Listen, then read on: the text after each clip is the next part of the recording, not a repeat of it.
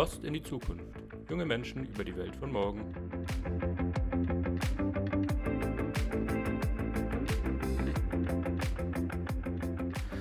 Hallo und herzlich willkommen bei der neuen Folge von Lost in die Zukunft, dem Podcast von jungen Menschen für junge Menschen über die Welt von morgen.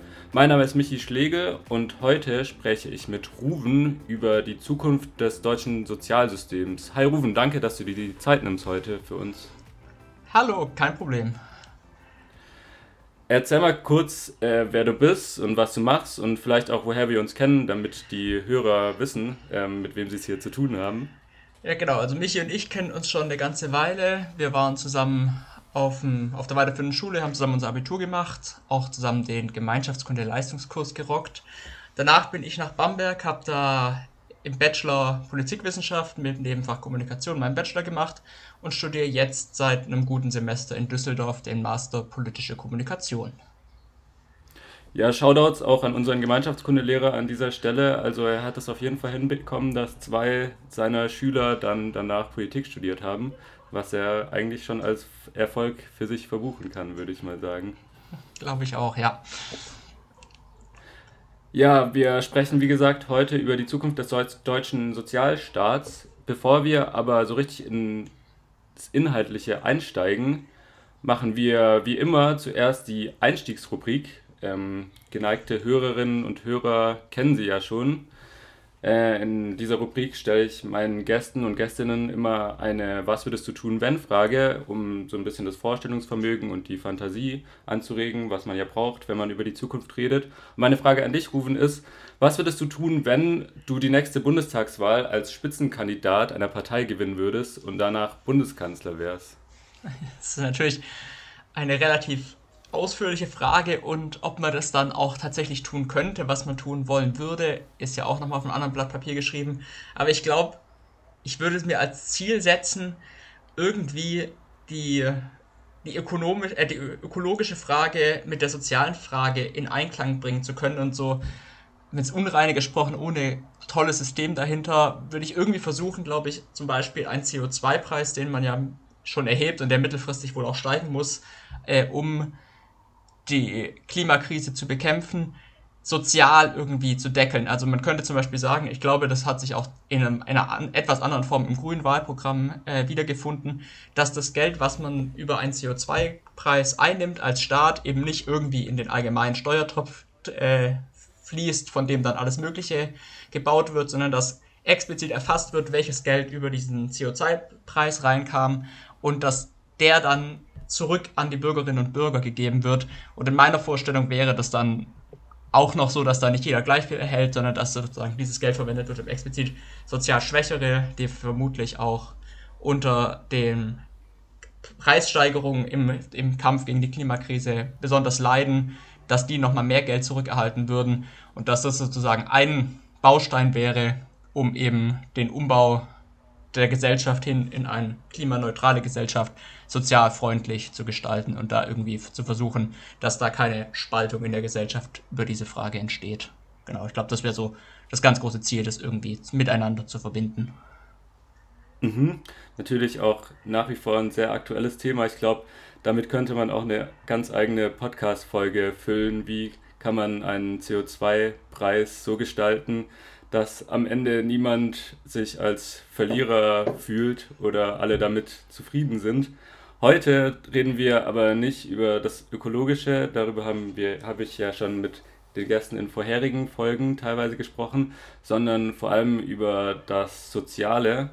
Wie ich am Anfang schon erwähnt habe, geht es um die Zukunft des deutschen Sozialstaats. Das ist natürlich ein riesiges Thema und wir werden uns im Laufe der Folge auch ein bisschen eingrenzen müssen auf bestimmte Teilaspekte dieses Themas. Ja, aber wieso haben wir uns dazu entschieden, über dieses Thema zu sprechen? Also es gibt verschiedene Gründe dafür. Zum einen leben wir in einem Land, in dem es gerade einen demografischen Wandel gibt. Wir haben eine Geburtenrate, die dann doch einiges unter zwei ist. Das heißt, die Gesellschaft wird immer älter und da stellt sich natürlich auch die Frage, wie können wir zum Beispiel die Rente in Zukunft finanzieren? Erst kürzlich gab es ja eine Debatte darüber, äh, ob wir das Rentenalter auf 68 hochsetzen sollten.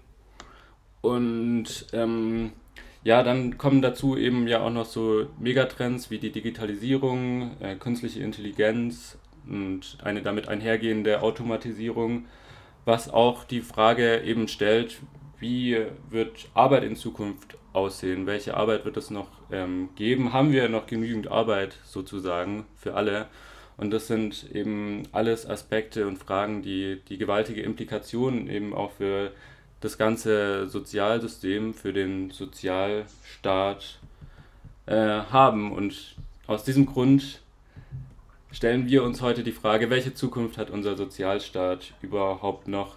Wie vielleicht einige von euch sogar wissen könnten, ähm, haben wir in Artikel 20 Absatz 1 äh, des Grundgesetzes sogar festgeschrieben, dass wir in einem sozialen Bundesstaat leben, also der genaue Wortlaut ist, die Bundesrepublik Deutschland ist ein demokratischer und sozialer Bundesstaat.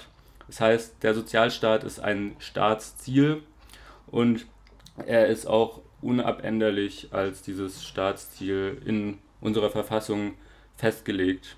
Also wir sind seit dem Ende des Zweiten Weltkriegs, seitdem unsere neue Verfassung äh, erdacht und aufgeschrieben wurde, eine soziale Marktwirtschaft, ähm, ein Sozialstaat mit einem umfassenden Sozialsystem. Ja, und als Grundlage für unser Gespräch wollen wir euch jetzt noch einen kleinen Überblick geben über die wichtigsten Säulen unseres Sozialstaats. Ruben, kannst du da uns einen kleinen Input zu geben? Genau, man spricht so von fünf klassischen Säulen, die das sozusagen das Sozialsystem halten.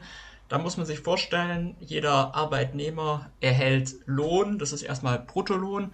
Davon geht dann einmal die Lohnsteuer weg, davon macht der Staat alles Mögliche, baut Schulen, Straßen, was man sich klassisch so vorstellt, wofür Steuergelder verwendet werden.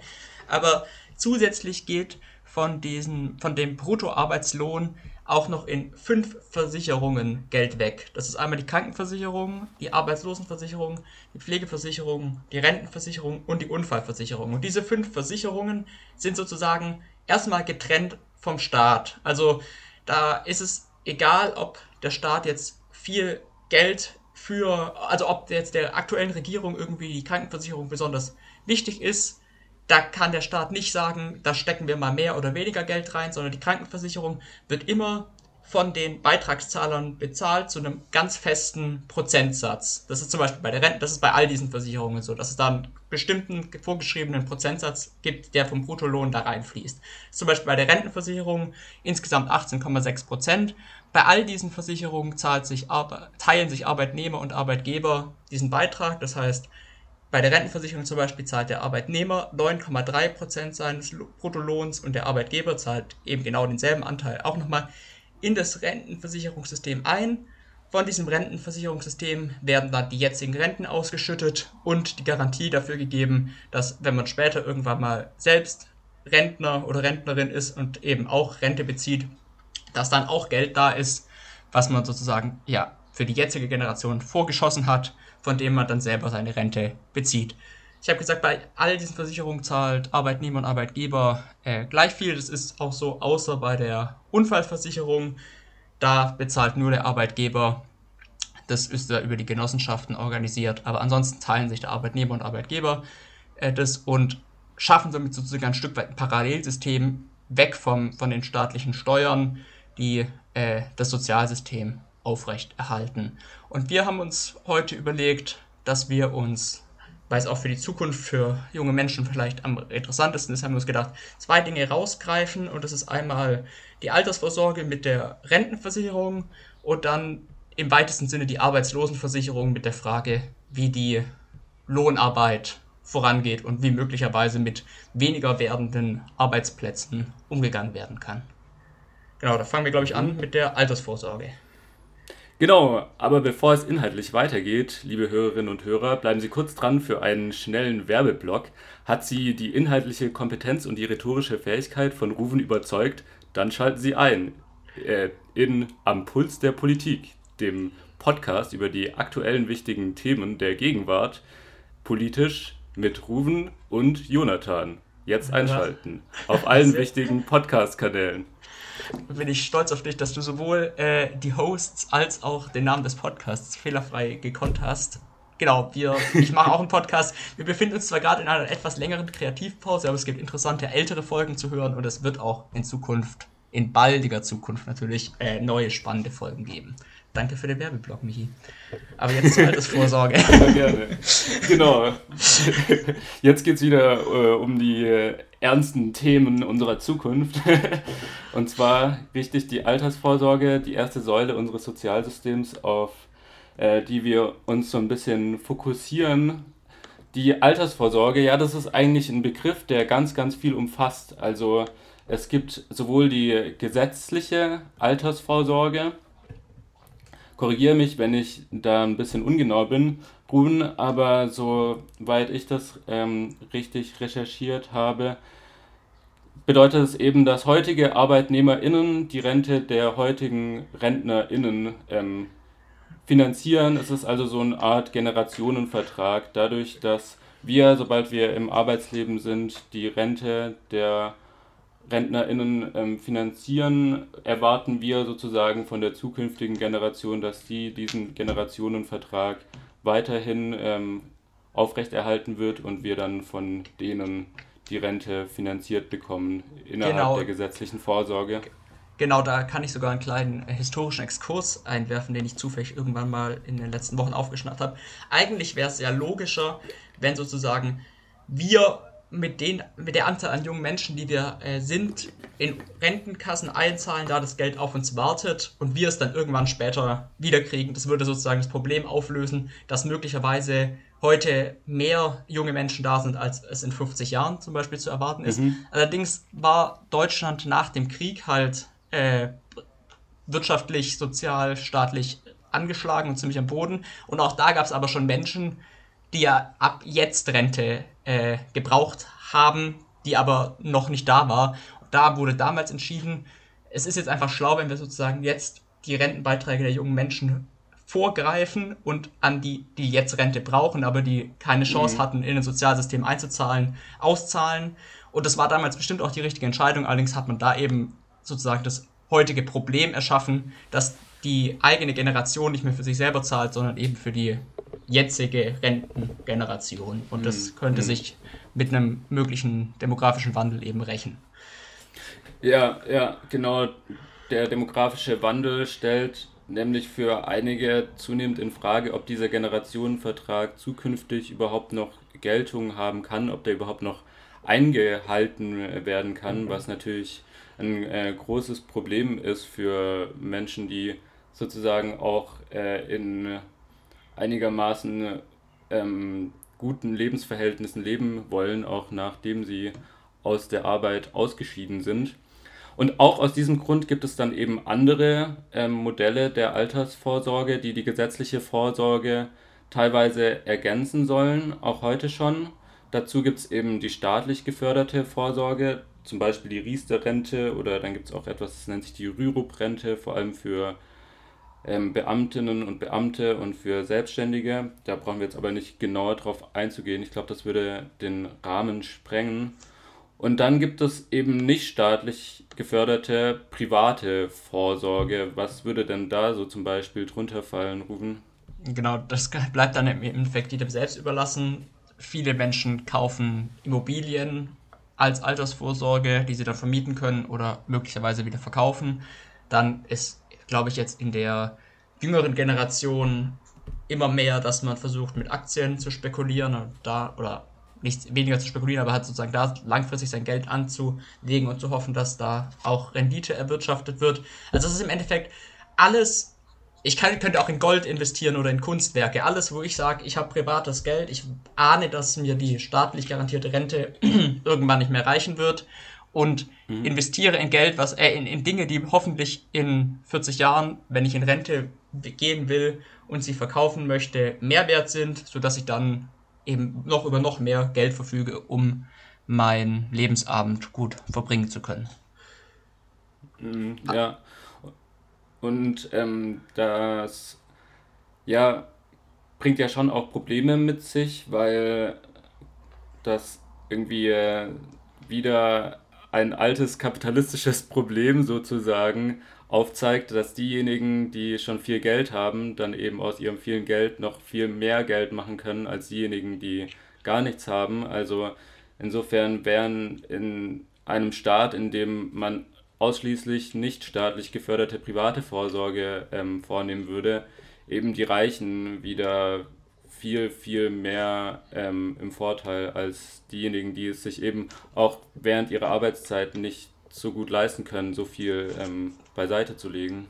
Genau, um irgendwas zu kaufen, was irgendwas vielleicht mehr wert ist, brauche ich halt auch jetzt schon Geld und da hast du recht, das gibt wahrscheinlich einfach Menschen, die das äh, nicht haben und ich glaube auch, dass, ich weiß nicht, wie du das siehst, aber ich halte es auch irgendwie für ein Problem, wenn man, es kann, glaube ich, zu einem Verlu Vertrauensverlust in den Staat führen, wenn man sozusagen wirklich davon ausgeht und die Erfahrung macht, dass das Versprechen, was der Staat mir gibt, indem er meine Rente äh, einkassiert, mhm. das Versprechen, dass ich das später wiedersehen will, wenn ich irgendwie das Gefühl habe, das hält er nicht. Also ich glaube, selbst mhm. wenn Menschen genug Geld haben, ähm, also zu dem Problem, dass manche Menschen nicht genug Geld haben, privat vorzusorgen, kommt auch noch so ein grundsätzliches Problem, dass eben der Staat sagt, die Rente ist sicher, bekannter Satz von, äh, ich weiß zwar nicht mehr genau wem, ich glaube irgendeinem FDP-Politiker, da, da, wenn er das nicht mehr halten kann, dann ist es einfach ein grundsätzliches Problem. Siehst du ähnlich, ja. oder?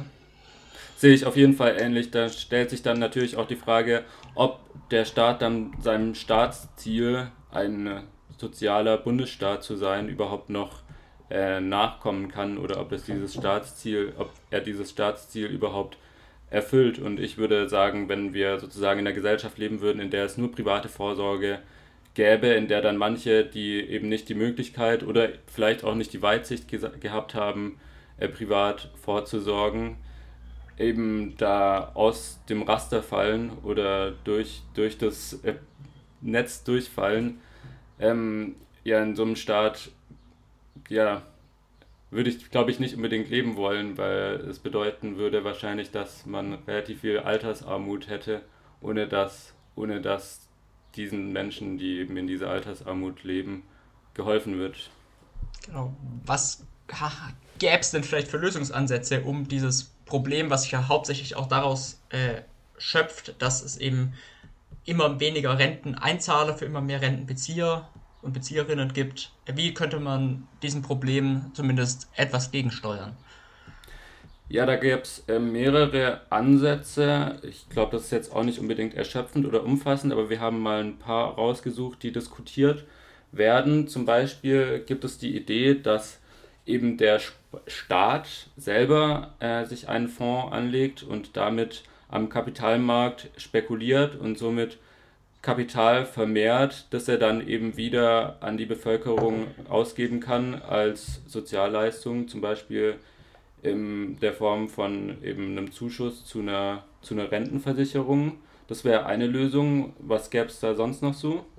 Genau, dann gibt es natürlich die Möglichkeit, dass Menschen länger arbeiten. Das ist ja irgendwie auch so ein bisschen das mathematisch naheliegendste dass wenn Menschen immer älter werden und es immer weniger junge Menschen gibt, dass man dann die älteren Menschen einfach noch länger einzahlen lässt. Da ist ja auch der letzte Vorschlag aus dem Wirtschaftsministerium, der die Rente mit 69 angedacht hat, fällt in diese Kategorie. Und dann haben wir noch einen weiteren Vorschlag. Mhm. Ja, das wäre ja der Vorschlag, ähm, dass Beamte und Selbstständige auch in die gesetzliche Rentenversicherung einzahlen müssten, was sie momentan noch nicht müssen. Und das würde eben auch dazu beitragen können, dass die gesetzliche Rentenversicherung mehr Kapital hat und ähm, ja mehr Geld hat, um Menschen ihre Rente zu bezahlen. Ich weiß nicht, ob du da noch mehr Einsicht hast sozusagen in diesen Lösungsansatz. Genau, also ich glaube, all unsere drei Lösungsansätze haben, haben Möglichkeiten, irgendwie zur Lösung beizutragen, aber alle drei haben auch ihre negativen Seiten. Bei den Beamten ist es zum Beispiel so, dass wir, ich ja vorher bei den Säulen erzählt habe, dass der Arbeitgeber auch immer einen Teil in die Versicherungen einbezahlt. Und das wäre bei Beamten, die beim Staat eingestellt sind, zum Beispiel so, dass dann, wenn der Staat tatsächlich sagen würde, Beamten zahlen jetzt auch ein und kriegen keine Pension mehr, dass er die Menschen, die jetzt Pension kriegen werden, weiterhin bezahlen wird, weil er kann jetzt nicht einfach sagen, jetzt habt ihr Pech gehabt, jetzt steht ihr ohne alles da und gleichzeitig dann für die nächste Generation immer noch den Arbeitgeberanteil in die äh, Versicherungen abführen muss. Und das heißt, er zahlt dann über Jahre doppelt, das belastet den Staatshaushalt mhm. und deswegen könnte man da zum Beispiel sagen, die Wahrscheinlichkeit, dass eine Regierung sich das durchsetzt und sich das aufbürdet, dann mit weniger Geld äh, irgendwie andere Sachen machen zu können, weil sie eben doppelt für die Beamten zahlen, ist relativ unwahrscheinlich und ist auch ein Problem. Dann jetzt natürlich, wir hatten es davon, dass der Staat an Aktienmärkten spekuliert und dadurch sozusagen die, die Kasse weiter auffüllen könnte durch mögliche Gewinne. Auch da, ich weiß nicht, wie du das siehst, aber da stellt sich auch die Frage, in was darf der Staat überhaupt investieren? Müsste es mhm. da irgendwie ethische Regeln geben? Mischt der mhm. Staat sich da vielleicht auch ein in irgendeinen freien Markt? Und natürlich, mhm. was passiert, wenn es eben nicht funktioniert? Der Vorschlag kommt ja aus, doch oft aus Leuten, äh, von, von Leuten, die davon ausgehen, dass man am Kapitalmarkt langfristig immer gewinnt. Aber was, wenn nicht? Und mhm. mhm. dann hat der Staat sozusagen die Rente, hätte die Rente verzockt. Das wäre natürlich auch nicht das, wo man hin will. Ja, das waren auf jeden Fall noch alles ähm, wichtige Punkte. Danke für die Erläuterungen. Ja, soweit zur Altersvorsorge, zu dem einen Fokus unseres Gesprächs. Ich hoffe mal, wir konnten euch ein bisschen Überblick sozusagen über die aktuelle Lage, über die verschiedenen Problematiken und über auch unser gegenwärtiges Altersvorsorgesystem und seine verschiedenen Aspekte geben. Der andere Punkt, über den wir noch ein bisschen sprechen möchten, ist ähm, die Zukunft der Lohnarbeit und eben auch der Grundsicherung, was ja heutzutage das Arbeitslosengeld 1 und das Arbeitslosengeld 2, also ALG 2 ist Hartz IV, sind.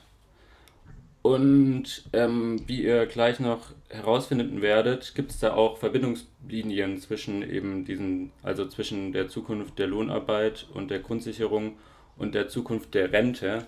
Und zwar gibt es ja immer mehr Stimmen, meinem Gefühl nach, in den letzten Jahren, die in der Öffentlichkeit ähm, ein bedingungsloses Grundeinkommen fordern, die Einführung eines bedingungslosen Grundeinkommens. Und das wird eben durch verschiedene Gründe vorangetrieben oder es gibt verschiedene Begründungen dafür, eben auch die zunehmende Automatisierung, Digitalisierung und der zunehmende Einsatz von künstlicher Intelligenz in der Arbeitswelt, wodurch viele Jobs laut dieser Argumentation eben kaputt gehen würden, äh, wegfallen würden und wir gesamtgesellschaftlich immer weniger arbeiten müssten. Und die Idee des bedingungslosen Grundeinkommens ist ja in den meisten Fällen auch die, dass dadurch sogar die Rente wegfallen würde. Das heißt, man würde einfach sein ganzes Leben lang ein bedingungsloses Grundeinkommen und so auch im Rentenalter bekommen. Somit ist dieser Ansatz auch ein, eine potenzielle Lösung für ähm, die Probleme, die die Altersvorsorge möglicherweise in äh, Zukunft hätte.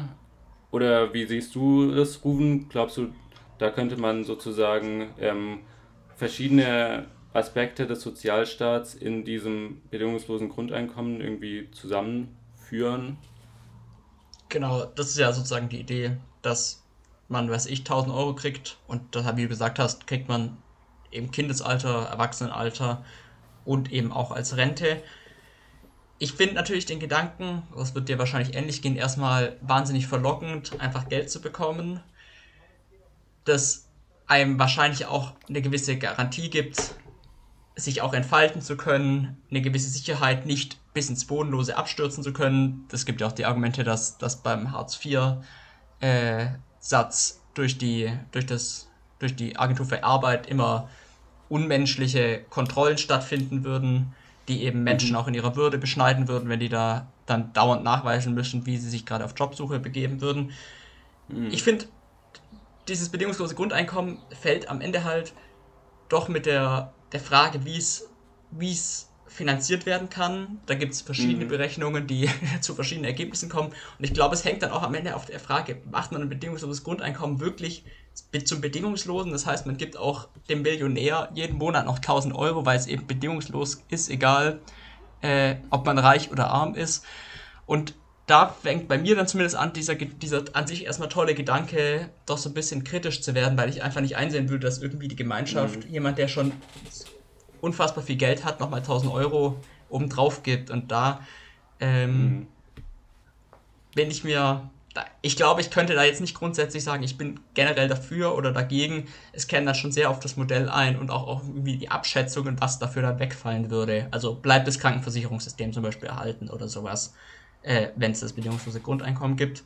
Es gibt ja auch noch die äh, Möglichkeit, dass, dass Menschen dann vielleicht manche Jobs überhaupt nicht mehr machen wollen oder die man überhaupt nicht mehr besetzt mhm. bekommt. Mhm da könnte man natürlich sagen, naja, vielleicht bekommt man sie dann doch noch besetzt, wenn man irgendwie die finanziellen Anreize so hoch setzt, dass es sich lohnt. Ich weiß nicht, wie du das siehst. Ich finde es eine nicht schnell zu beantwortende Frage. Ja, ich finde es auch schwierig zu beantworten. Genau wie du finde ich das bedingungslose Grundeinkommen als Idee so auf den ersten Blick, aufs erste Hören sehr attraktiv, auch weil es so griffig ist und man sich relativ schnell was darunter vorstellen kann. Und die Idee, 1000 Euro vom Staat im Monat zu bekommen, kommt, glaube ich, vielen von uns äh, toll vor, gerade im Studentenalter, wo man vielleicht ansonsten noch nicht so viel Geld zur Verfügung hat. Ähm, aber auf der anderen Seite sehe ich es auch, dass es eben so eine Gießkanne wäre. Also, ne, dass dann eben mit dem Gießkannenprinzip über alle soziale Schichten hinweg äh, ganz viel Geld ausgeschüttet wird. Und da denke ich auch, wäre es die Frage, ob, ob es wirklich sozial gerechter wäre, beziehungsweise ob die Kosten sozusagen die Nutzen rechtfertigen würden, ähm, ob man dann nicht irgendwie ganz viel Geld an Menschen gibt, die es gar nicht ähm, brauchen. Also es gibt durchaus auch ähm, ein paar Ansätze, die äh, erdacht wurden, wie man das bedingungslose Grundeinkommen finanzieren könnte. Also so Schätzungen sagen, es würde schon, also 1000 Euro für jeden Bürger Deutschlands im Monat schon so insgesamt eine Billion Euro kosten den Staatshaushalt und dann ähm, sagen eben manche, man könnte das durch eine Finanztransaktionssteuer am Aktien- und am Kapitalmarkt wieder reinholen. Ähm, oder durch eine BGE-Steuer, zum Beispiel 35% aufs Einkommen von allen Bürgerinnen und Bürgern, oder eben durch eine größere Belastung ähm, höherer Einkommen.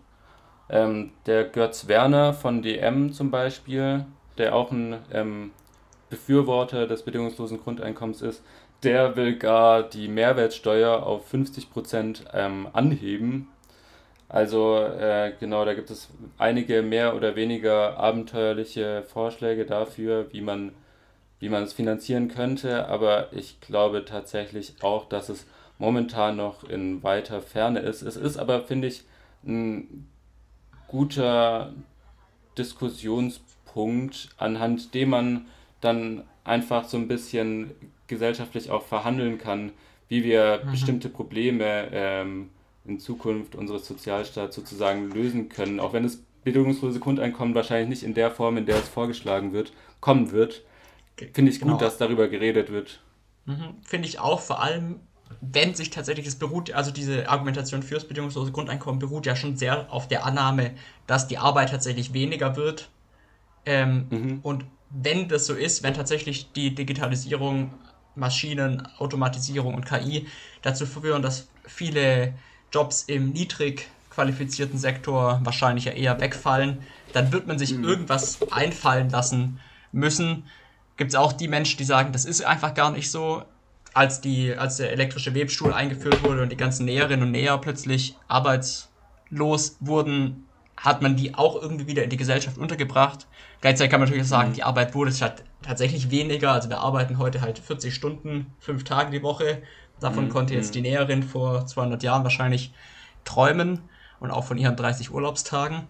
Äh, das ist eine Entwicklung. Ich kann da nicht ganz sicher abwägen, wie stark tatsächlich die Arbeit weniger wird oder wie auch neue Arbeit sich vielleicht schafft durch Entwicklung. Im KI-Bereich entstehen ja auch Arbeitsplätze. Äh, aber wenn tatsächlich die Recht behalten, dass die Arbeit immer weniger wird, wird man sich ein Zukunftsmodell einfallen lassen müssen. Und ich finde auch das bedingungslose Grundeinkommen in der Debatte zumindest mal einen interessanten Anstoß, um die Diskussion zu öffnen für alle möglichen Modelle. Ja, ja. Ja, eine Idee oder ein Vorschlag ist ja auch einfach die Wochenarbeitszeit zu reduzieren auf, weiß nicht, 35 oder längerfristig vielleicht sogar 30 Stunden die Woche, wie du gerade gesagt hast, haben die Leute ja ganz früher sogar noch ähm, viel mehr gearbeitet, als wir es heute tun. Also das könnte sozusagen eine Alternative zu der Idee des bedingungslosen Grundeinkommens sein, dass man sagt, okay, gesamtgesellschaftlich haben wir immer weniger Arbeit. Das heißt aber nicht, dass manche weiterhin arbeiten und andere vielleicht dann nicht mehr arbeiten, sondern das heißt einfach, dass wir alle ein bisschen weniger arbeiten.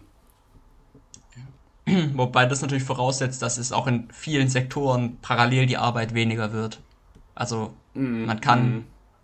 ja, wenn man am Ende noch haufenweise Techniker braucht, aber, weiß ich nicht, keine körperliche Arbeit weniger wird, kann man ja schwer sagen, okay, wir teilen uns jetzt die Technikerstelle, die halbe Stelle macht der, der mm. bis jetzt irgendwas gereinigt hat und die andere Hälfte macht der, der tatsächlich Techniker ist. Aber Mhm. Ja, wir haben auch Bildungsexpansion erlebt und sowas. Vielleicht schaffen wir es auch einfach mehr Menschen dann dahin auch auszubilden, dass sie die Jobs, die eben dann gemacht werden müssen, auch tatsächlich machen können. Mhm. Es bleibt auf jeden Fall, glaube ich, spannend. Es bleibt spannend und ich denke, das ist sogar schon ein guter Stichpunkt, beziehungsweise ein gutes Stichwort äh, für unsere Ausstiegsrubrik. Ähm, wir erinnern uns daran, wir haben über den Sozialstaat geredet in seiner jetzigen Form und über die Zukunft des Sozialstaats, vor allem mit einem Augenmerk auf die Altersvorsorge und auf die Zukunft der Lohnarbeit und auch der Grundsicherung für Leute, die arbeitslos sind. Ja, vor dem Hintergrund, Rufen, es ist jetzt natürlich eine sehr, sehr große und schwierige Frage, ähm, aber wo siehst du das Thema, wenn du 50 bist? Also ich hoffe dann im Eigeninteresse auf jeden Fall, dass das Rententhema in irgendeiner Weise gelöst werden konnte. Ähm, ich vermute mal, dass auf jeden Fall das zweite Zukunft des Sozialstaates ein Endlosthema ist. Das wird uns auch mhm. in 50 Jahren, ich glaube, das hat uns schon vor 50 Jahren äh, bewegt. Also mich persönlich jetzt nicht, ich auch nicht, aber die deutsche Gesellschaft. Äh, und ich glaube, das geht immer weiter. Es gibt da immer Entwicklungen im Arbeitsmarkt und in der Gesellschaft an sich. Beim Rentensystem, ich kann mir einfach nicht vorstellen, dass äh, der Staat die, die staatliche Rente fallen lässt. Im Zweifel, glaube ich, äh, würde man irgendwie das mit Steuermitteln oder sowas so weit quer subventionieren, dass irgendwie die staatliche Rente aus, aufrechterhalten wird und irgendwie einen Grund, eine Grundsicherung gewährleistet. Trotzdem denke ich schon, dass wir uns schon damit anfreunden müssen, dass wir auch privat äh, vorsorgen sollten, wenn wir es uns leisten können. Und ich hoffe dann, dass ich für mich persönlich in 50 Jahren irgendwie so weit vorgesorgt habe, dass, dass ich mit dem, was dann der staatliche Rente äh, dazu kommt, ganz gut über die Runden komme. Mhm. Ja, das hoffe ich für mich auf jeden Fall auch. Bevor wir uns verabschieden, möchte ich euch heute noch eine weitere Medienempfehlung äh, geben. Und zwar hat der Podcast über den Tassenrand von Clara und Leonie, den ihr vielleicht sogar schon kennt, äh, auch mal eine Folge gemacht über die Zukunft der Altersvorsorge. Da könnt ihr auch mal reinschalten, wenn ihr noch ähm, mehr hören wollt über das Thema, vor allem über den Aspekt der Altersvorsorge. Ansonsten bleibt mir nichts anderes mehr zu sagen, außer ja, vielen Dank, liebe HörerInnen, dass ihr wieder eingeschaltet habt. Bei Lob, Kritik und Anregungen könnt ihr mir gerne eine E-Mail schreiben an lostinDieZukunft@postio.de und ihr könnt dem Podcast auch folgen auf Twitter unter @lostzukunft. Da bekommt ihr immer mit, wenn eine neue Folge veröffentlicht äh, wird und seid immer up to date. Ja, und sonst vielen, vielen Dank, Ruben, dass du dir die Zeit genommen hast für Sehr gerne. dieses interessante Gespräch. Hat Spaß gemacht. Ciao. Tschüss.